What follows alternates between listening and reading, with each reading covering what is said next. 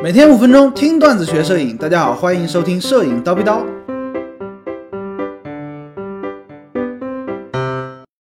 拍摄夜景的最佳时机，之前有一期啊，我们讲到了晚上星芒怎么拍，其实说白了就很简单嘛，用小光圈就可以了，比如说 f 八、f 十六啊之类的。那今天呢，我们就来扩展一下，继续跟大家聊一聊夜景，尤其是城市夜景应该怎么拍。首先，我们来说说对硬件的需求。三脚架是必须的啊，毕竟呢，我们希望有好的画质，所以说呢，可能会用到 ISO 一百啊这样子的低感光度，光圈呢也得小，我们希望出星芒的效果。所以说这种情况下呢，它的进光量就非常小了，必须要用慢速快门长时间曝光。哎，三脚架就必须的，手持只没有戏的。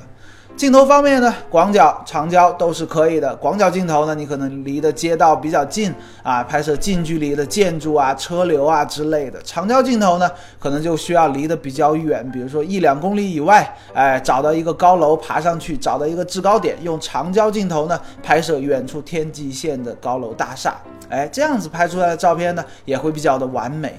但是呢，很多同学拍完夜景啊，找高老师点评，我发现一个非常普遍的现象。就是这个大家拍的夜景啊，地面的对比度非常的大，啊，黑的地方呢死黑，有光的地方有灯照的地方呢又特别亮，而且呢天空是黑漆漆的一片啊，给人感觉呢画面不够平衡，尤其是天空黑漆漆的天空啊，显得非常的空旷。那导致这个结果的原因啊，也不是说你的器材不好，也不是说你的曝光不对啊，其实原因非常简单，就是因为你的拍摄时机不对。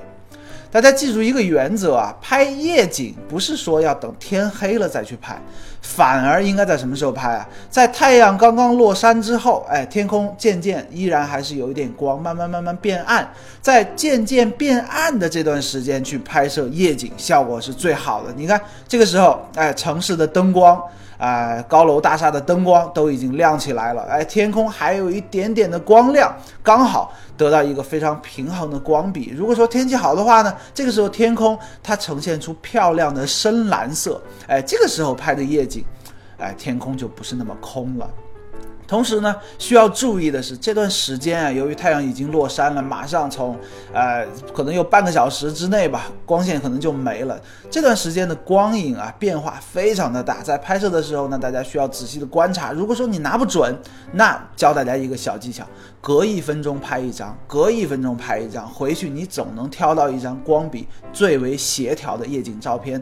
这里说的协调是哪两种光的光比呢？就是天空的亮度和地面的亮度。